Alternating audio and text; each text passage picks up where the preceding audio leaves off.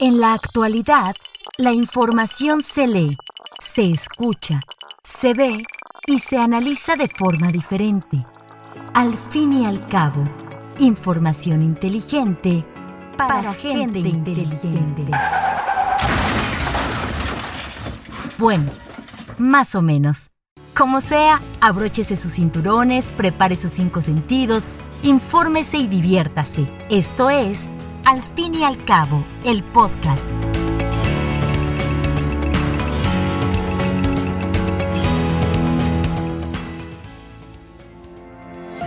Pongámonos serios.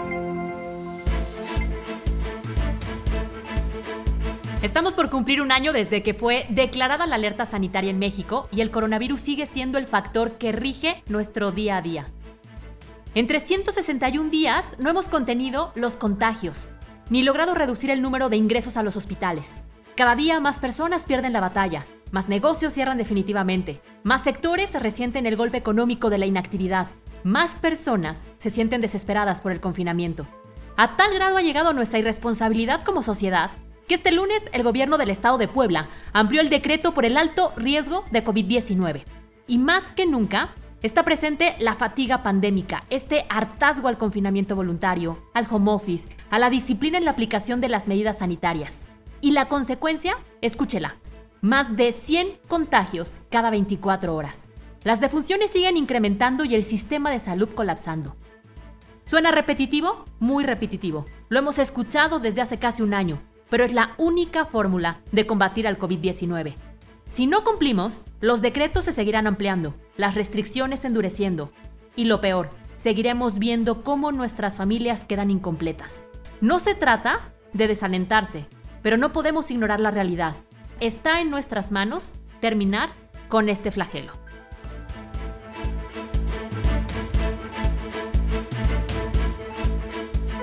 Al fin y al cabo, información para llevar.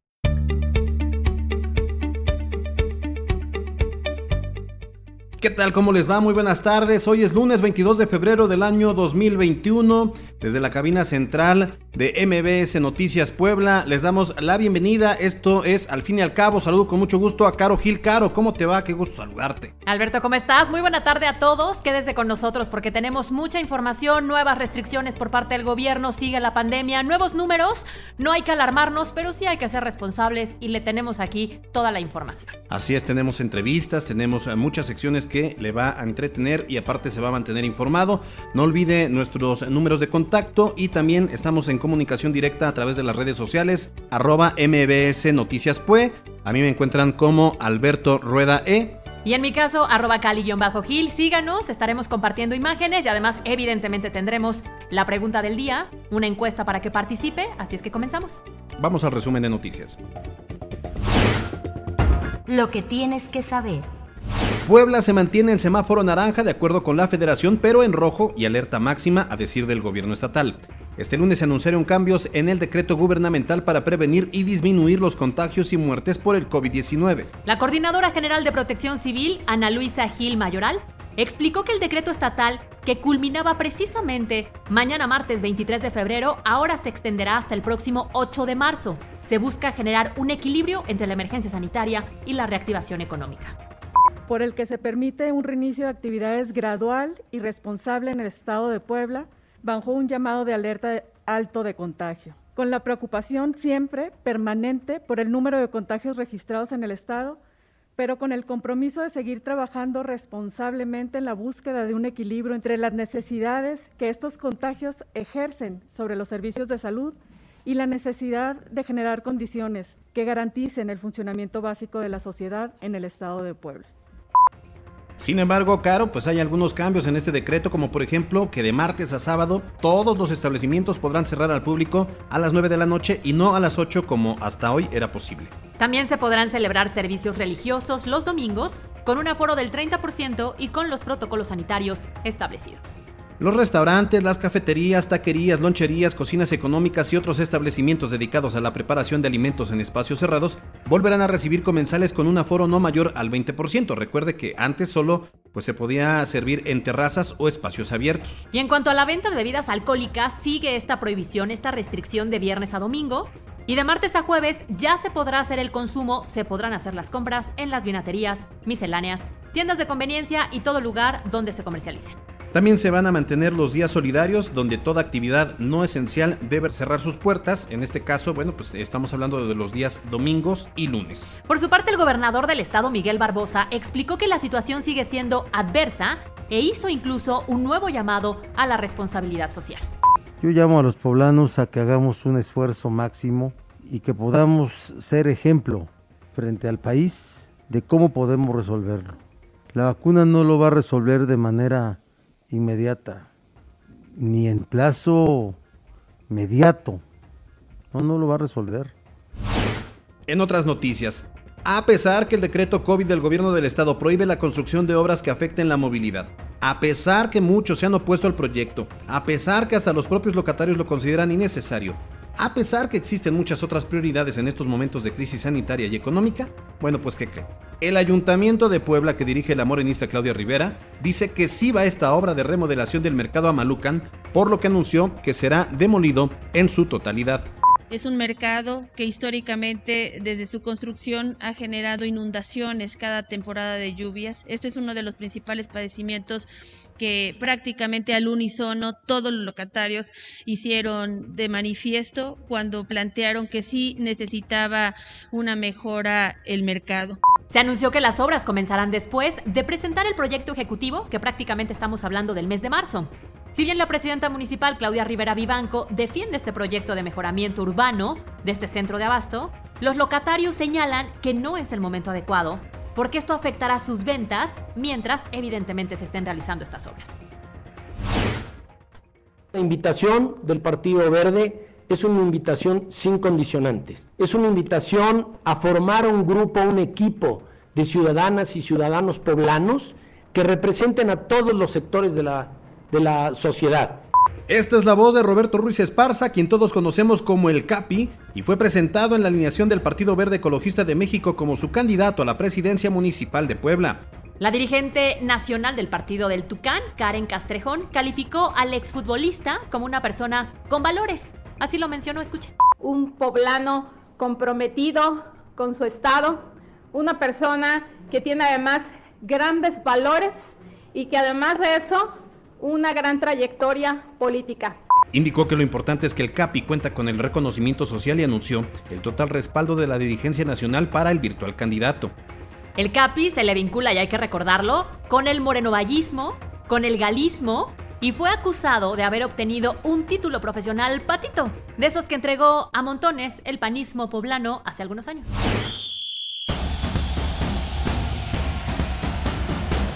Este fin de semana fue de mucha actividad deportiva. Si usted le va a alguno de los equipos que resultaron perdedores, como este caso el América, ah, por pues ejemplo, bien. hay que pagar la quiniela. Miriam, ¿cómo estás? Buena tarde. ¿Qué tal, Caro Beto? Muy buenas tardes. Un gusto, como siempre, saludarlos con toda la información deportiva. Con penal sobre la hora, Puebla evita la derrota ante Querétaro.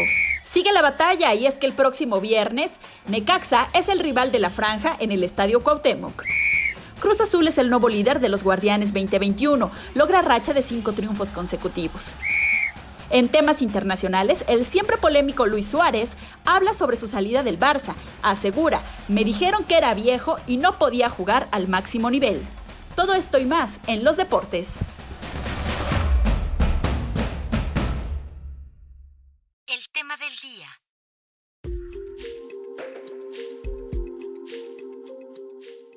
El 2021 será un año electoral y se vivirá en medio de una pandemia. En algunos estados como Puebla se renovarán las presidencias municipales y el Congreso local. A nivel federal se juega la renovación de la Cámara de Diputados, los 300 escaños de representación y entonces se juega también el futuro del López Obradorismo. Este es un trabajo de Yasmín Tamayo.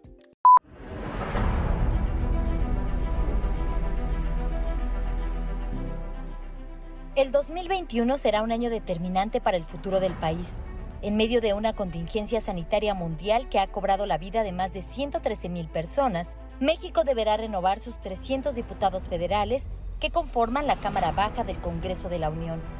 Es la voz del presidente consejero del INE, Lorenzo Córdoba Villalobos.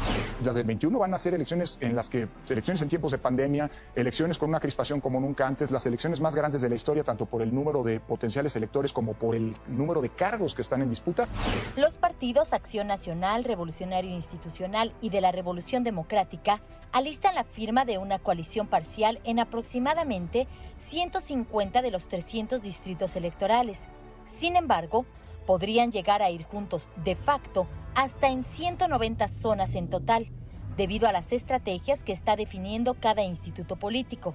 Es la voz de Marco Cortés y Alejandro Moreno, dirigentes del PAN y del PRI respectivamente. Este no es un tema ideológico, es un tema de creer en las instituciones, en la democracia, en los equilibrios, en los contrapesos.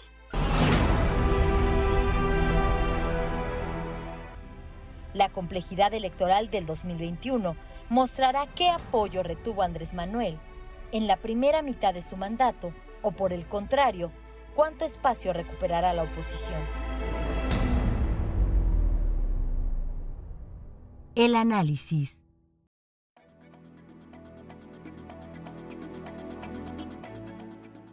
Caro, al final lo que escuchamos en las conversaciones, lo que escuchamos en la calle, lo que leemos en las redes sociales, hablan pues de una sociedad que en algunos casos está a disgusto de los gobiernos de la 4T, en los municipios, en el trabajo legislativo de sus diputados, tanto locales como federales, en algunos estados las gubernaturas como en Puebla, en el gobierno federal, algunos a favor, insisto, algunos en contra. No hay que perder de vista también algo importante. En las últimas encuestas de posicionamiento del propio presidente de la República, sí baja en los números, pero no pierde aprobación. Siguen siendo buenos números a pesar de llevar ya eh, cuánto tiempo en el gobierno. Y esto va a ser un factor importante porque él no va a aparecer en la boleta en esta ocasión. Sí, definitivamente. En la línea telefónica tenemos a Maribel Flores, ella es politóloga del Tecnológico de Monterrey Campus Puebla. Maribel, qué gusto saludarte, muy buena tarde. Hola, ¿qué tal? Muy buenas tardes, Alberto. Buenas tardes, Carolina. ¿Cómo estás? Buena tarde.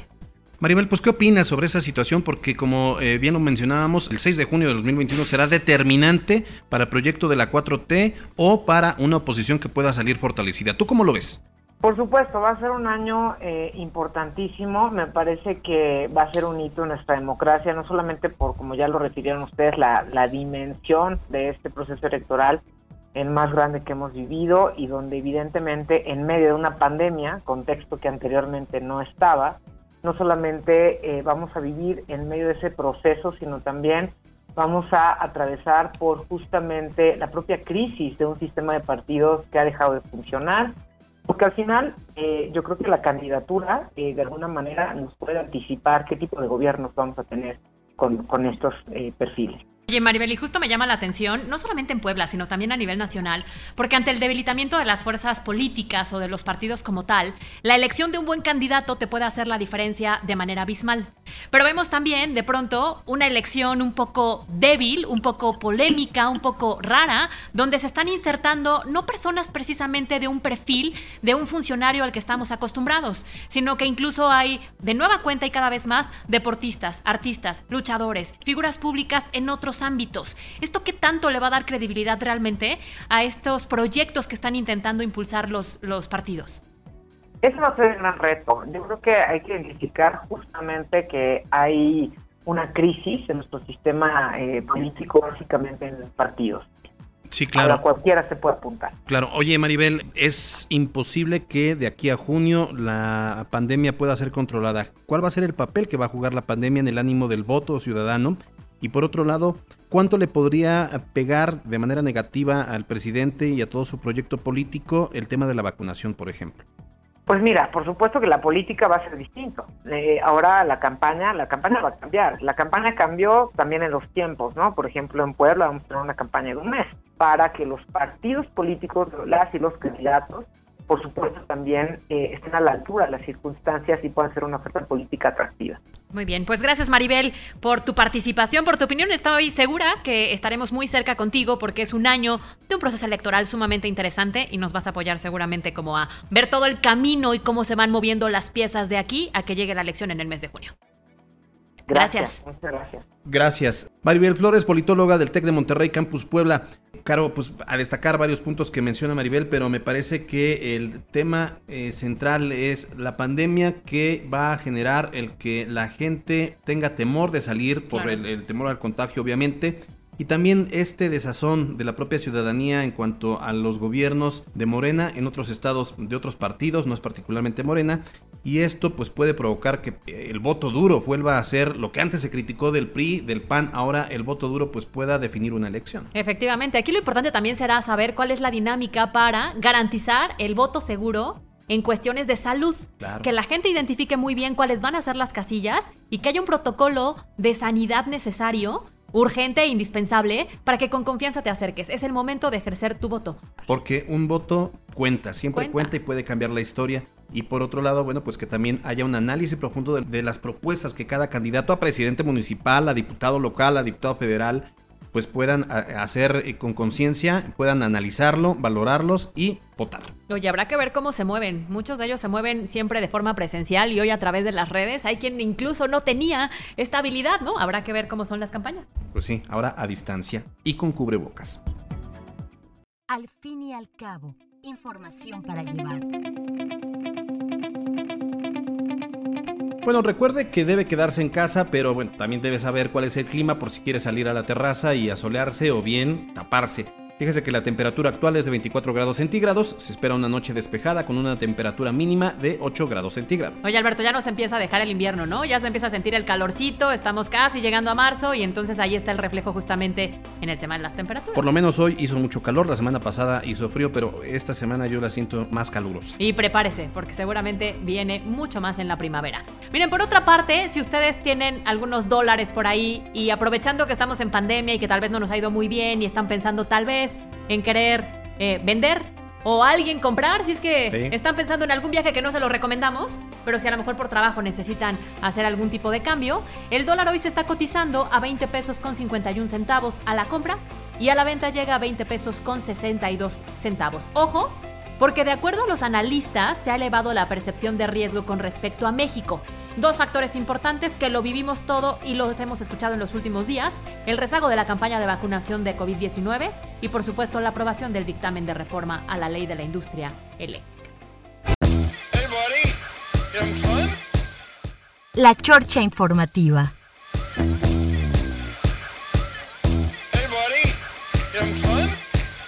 Estamos a punto de terminar esta emisión informativa y bueno, pues no queremos que se vaya triste, queremos que se vaya con una sonrisa. Esta es información que igual no le sirve para nada, pero se va a divertir.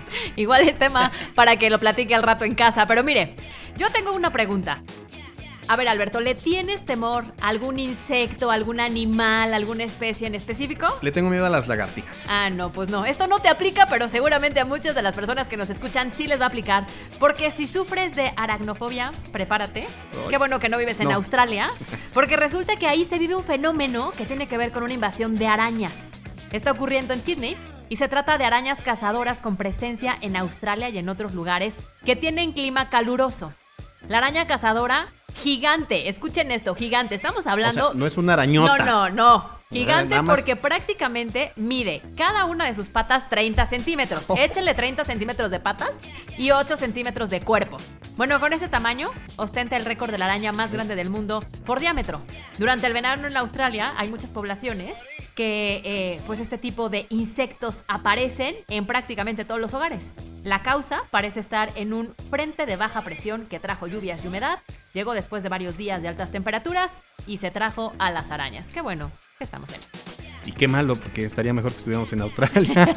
Pero sin arañas. Pero sin arañas. Bueno, en otra información, mira, aquí en México, pues obviamente quedarte sin empleo es catastrófico. O sea, en este momento de pandemia y con una crisis económica, pues es, es- es verdaderamente preocupante. Bueno, pues resulta que hay un país en el mundo donde quedarte sin chamba puede ser lo mejor que te puede ocurrir. Pues esto ocurre en Suecia. Y esto pues, gracias a un sistema diseñado específicamente para que logres un mejor trabajo o en otras palabras para que avances. A esto se le conoce como sistema de transición y se trata de un servicio de asistencia social privado a nivel nacional para los trabajadores que han sido despedidos. Aquí en México pues te despiden y al, te dan la bendición y a la buena de Dios. Allá Las empresas pagan a consejos de seguridad laboral que brindan entrenadores capacitados cuya función es básicamente mejorar tus habilidades si te encuentras despasado para volver al mercado laboral mucho más fresco. O sea, si te corrieron porque ya no dabas, porque no te, se te da la tecnología, bueno, te mandan a tu casa, te pagan y aparte te capacitan para que después vuelvas al mercado laboral, pero ya dando el ancho. Pues ahí está. Es una buena opción, pero en México, imagínate, ese, ese consejo de seguridad laboral se volvería rico por la cantidad de personas desafortunadamente que en este momento tienen estos problemas laborales. Oye, pero por otra parte, ¿tú tienes mascota? No. Yo tampoco tengo mascota, pero sé que muchas personas les encantan los perros.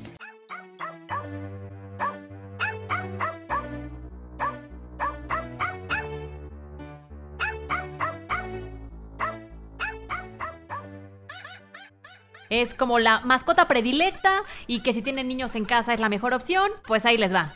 Hay perros azules. Así como lo oye, esto es en Rusia y en las últimas semanas han aparecido perros de distintas razas de color azul en una de sus regiones que está en la parte norte. Este hecho ha provocado la sorpresa de los habitantes, pero también la curiosidad de los paseantes quienes se encargaron de difundir las imágenes a través de las redes sociales de estos canes. Pero ojo, no se trata de un experimento, no se trata de una nueva raza, todo parece indicar que la inusual coloración de los perros obedece a una planta de residuos químicos en desuso que podría tener restos de material que ha provocado esta coloración en los perros que habitan esta zona. Así es que hay perros azules. Pues abusados porque entonces aquí con nuestro río ya un día nos van a salir perros multicolores, ¿no? o grises. sí, como fuchsia o como amarillo fosforescente. Fosfo, fosfo. Perro fosfo, fosfo. Al fin y al cabo, información para llevar. Contigo? Pues ya nos vamos. A nombre de todo este gran equipo, les agradecemos que hayan compartido con nosotros esta hora de información. Caro, que tengas excelente arranque de semana. Oye, igualmente que tengan excelente arranque de semana. Gracias a todos nuestros compañeros en cabina y en producción. Y los esperamos mañana. Así es que habrá mucha información seguramente. Y si nos sigue a través de las redes sociales, seguiremos activos a lo largo de la tarde.